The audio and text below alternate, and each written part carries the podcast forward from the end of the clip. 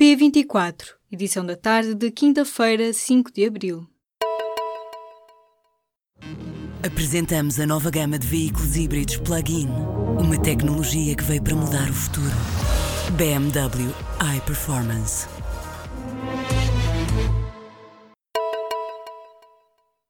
Dados de mais de 63 mil utilizadores do Facebook em Portugal foram recolhidos pela Cambridge Analytica. A empresa de propaganda política tem sido acusada de usar este tipo de informação para criar perfis de eleitores. De acordo com o Facebook, cerca de 15 pessoas instalaram uma aplicação para a rede social que foi usada para a recolha dos dados que acabaram nas mãos daquela empresa britânica. Ao todo, cerca de 87 milhões de utilizadores poderão ter tido os dados expostos, a grande maioria dos quais nos Estados Unidos. A partir do próximo ano letivo, todas as escolas podem aderir ao projeto de flexibilidade curricular.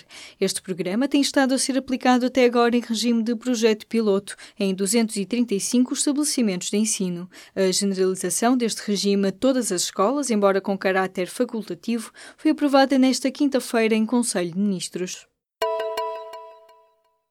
O Ministro da Cultura estará duas vezes na Assembleia da República em apenas cinco dias. A primeira delas já nesta sexta-feira, no dia das manifestações do setor. Castro Mendes estará presente no debate da atualidade na sexta-feira, a pedido do CDS. Na terça-feira, regressa ao Parlamento, mas à Comissão de Cultura, a pedido do PCP e do Bloco de Esquerda. A insatisfação quanto ao modelo de apoio às artes e os resultados do concurso anunciados na semana passada motivou a convocatória de protestos por parte de várias associações associações profissionais em pelo menos seis cidades. No debate quinzenal desta quinta-feira, António Costa defendeu que o novo reforço de 2 milhões e 200 mil euros para o concurso de apoio às artes é uma medida adequada, mas continuou a ser pressionado pelos partidos no Parlamento, inclusive pela esquerda. A nova lei da identidade de género deverá permitir mudar o nome e o género no cartão de cidadão aos 16 anos, com autorização dos pais e sem necessidade de um relatório médico. A proposta do governo e os projetos do Bloco de Esquerda e do PAN são votados na especialidade nesta sexta-feira. Serão depois condensados numa única iniciativa legislativa a votar em plenário no dia 13 de maio. Uma aprovação que deverá acontecer por pouco, já que o PSD anunciou nesta quinta-feira que, ao contrário do que chegou a ser admitido, não não deverá dar liberdade de voto. Os sociais-democratas estão contra a mudança de género sem relatório médico. E se o PSD não levantar a disciplina de voto, as alterações à lei poderão passar por uma margem muito pequena de 108 votos a favor e 107 contra. O Sporting joga nesta quinta-feira a primeira mão dos quartos de final da Liga Europa. Os Leões defrontam o Atlético de Madrid, na capital espanhola. Depois da derrota frente ao Sporting de Braga para a Liga, espera-se que a equipa comandada por Jorge Jesus invista tudo nesta competição. Na antevisão do encontro, ambos os treinadores elogiaram as equipas que vão entrar em campo às 8 e 5 da noite no estádio Wanda Metropolitano, em Madrid. O Conselho de Ministros aprovou nesta quinta-feira um investimento de 15 milhões e 650 mil euros para melhorar o sistema de comunicações de emergência CIRESP. Em causa está uma alteração do contrato entre o Estado e a gestora do Sistema Integrado de Redes de Emergência e Segurança de Portugal.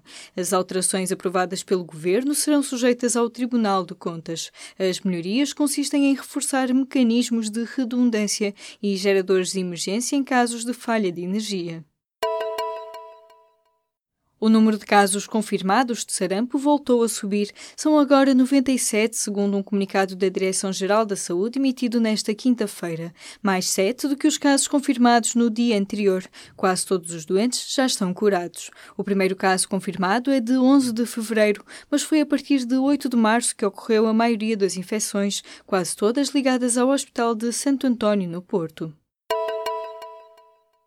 O Governo aprovou nesta quinta-feira, em Conselho de Ministros, o suplemento para o salário de enfermeiros especialistas. O Ministério da Saúde tinha prometido 150 euros adicionais a estes profissionais no âmbito das negociações com os sindicatos. O subsídio começa a ser pago com retroativos a janeiro, assim que o decreto de lei for publicado em Diário da República. A falta deste reconhecimento tinha levado à criação de um movimento de enfermeiros especialistas em obstetrícia, que no ano passado promoveu vários protestos protestos que limitaram o funcionamento de blocos de partos e maternidades.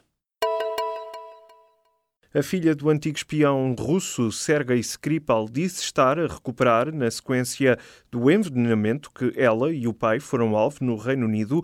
O caso provocou uma grave crise diplomática entre vários países ocidentais e a Rússia, que tem sido de resto acusada de estar por detrás do ataque químico. Em comunicado, Yulia Skripal, de 33 anos, explica que acordou há uma semana e refere ainda que tem ganho forças diariamente. A marca Jumbo vai desaparecer e dar lugar à Auchan, anunciou a empresa nesta quinta-feira. O diretor-geral afirma que a Auchan Retail Portugal vai investir 90 milhões de euros no mercado português. Entre 40 a 50 milhões são para a mudança de marca e o chamado rebranding, e os restantes 40 milhões de euros para novas aberturas.